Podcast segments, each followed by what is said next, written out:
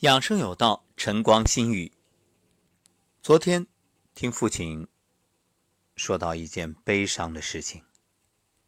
我的发小，也是父亲昔日同事的儿子，与我同年，不幸去世。事发很突然，骑电动车上班途中，突然觉着胸口发闷，整个人心慌心悸。马上打电话，家人立刻叫了救护车，结果送到医院，医生说这是心脏病里面最危急的一种，需要立刻做手术。但是因为前一台手术还在进行，所以先稳定住，第二天才动手术。而且院方说手术的成功率微乎其微。尽管如此，家人。还是选择冒死一搏。手术费二十八万，办了手续，家人满怀希望的等待。后来发小被推出手术室，医生说手术成功。正当家人长长出了一口气的时候，忽然出现紧急情况，没了心跳，立刻抢救，短短五分钟。人就没了。父亲参加了葬礼，感受到白发人送黑发人的那种痛不欲生，扼腕叹息。我听到也着实心痛。虽然自儿时搬家起就几乎没再见过面，但是童年的音容笑貌还在眼前，那时的嬉笑打闹犹如昨天。我在想，如果我们一直有联系，如果我把节目推给他，会不会改变当下的情况呢？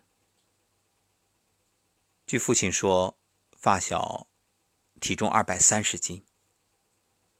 我说那严重超重啊，这心脏的负荷不是一般的大。当然，人生没有如果，只有后果和结果。所以此时此刻，沉痛悼念发小，更希望正在听节目的你能够引以为戒。如果你体重很重的话，赶紧控制。你可以选择辟谷，或者代餐换食，或者就是每周五加二，五天吃饭，两天断食也可以，逐步控制。体重减下来真的很重要。它可以减少你外在的油脂，包括内脏的脂肪，让整个身体脱胎换骨。今天是我辟谷第十三天，整个的感受很清爽。我会在辟谷日志当中与大家分享。愿发小一路走好，愿天下人不再有意外被伤害。愿望是美好的，而现实呢？需要努力，所以唯有每天尽心竭力，多录一档节目，帮助更多人被唤醒。今天节目很简单，我们就说说清调补。说到清调补，大家都知道，这是中医讲的调养的步骤，你不清是补不进去的，所以。你看，为什么我要辟谷？辟谷就是一个清，清理体内的垃圾，把这种油脂啊，还有毒素啊，先给它排出去。所以这个呢，二零一六年的诺贝尔医学奖里面谈到了细胞自噬，与它异曲同工。那也许你会问了，对于一般人来说，我们不选择辟谷有什么办法？有啊。今天给大家两个建议，一个你可以选择益生菌，益生菌就是清，帮助肠道做一个清理。当然也有一些方法，具体和益生菌之间有什么样的区别，我没有做过统计。不过这些方法呢也不错，是传统的方式。一个就是白玉清肠水。啥叫白玉清肠水啊？听起来好像挺高大上的。其实就是白萝卜汁。这是不是让你想到了那个小品？对，群英荟萃就是萝卜开会。那白萝卜汁从中医的角度来看啊，能够下气消食、除疾润肺、解毒生津，有清洁肠胃的作用，是进补之前清除体内毒素极好的方法。很简单，把白萝卜洗净削皮，填上几片姜来平萝卜的寒气，再加点蜂蜜打成汁。像经常脾胃不和啊，或者头面部长痘、油腻、便秘、容易吃多吃伤的人，你就需要一碗白玉清肠水，疏通中焦气机，化化脾胃的积滞痰浊。如果顺便配合揉揉肚子，就是揉腹，那就更好了。这个也特别适合有雾霾的城市，包括北方。北方呢，长期的在室内处于暖气的环境里，你可能空气不新鲜，咽喉不舒服。你可以通过这个白玉清肠水来清肺热。第二个陈皮水，它可以增强脾胃运化。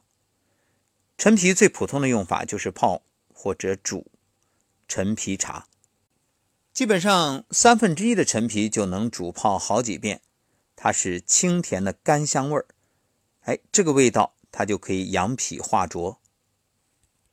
陈皮性质温和，偏重于消痰、运食、理气，所以喝陈皮水啊，燥湿祛痰，可以帮助胃运化那些消化不了的食物，给肠道做一个清洁。一段时间之后，脾胃的动力就会增强。最重要的是，陈皮煮水不生冷不燥热，既可以护脾胃，又不打扰阳气，所以是很好的弥补方法。除了陈皮的红皮水啊，还有一种是青皮水，那偏重疏肝，能够散愤闷之气。如果肝气郁结，吃点补品就上火的，或者生气导致胃里堵得慌的，都得先疏通。先把这个肝中的郁闷之气给它疏散了，再进补。所以可以用青皮泡水，也可以选择中成药，叫越橘保和丸。橘呢，就是橘平的橘。另外推荐薯平饮。所谓薯平饮啊，是什么呢？就是山药。它补脾的同时能够培补正气。你看，很多人觉得自己体质很复杂，也不知道是什么具体的体质啊，好像各种都有。那想补又不知道怎么调，从脾胃入手最靠谱。那薯平也就是山药，恰恰是强力启动脾胃最好的食材。有它，你就不用担心补错补过。山药补中益气，专补脾阴。李时珍概括其为健脾胃、益肾气、化痰涎、润皮毛。民国名医张锡纯有一个治疗脾气虚、体弱的方子，就是山药煮水。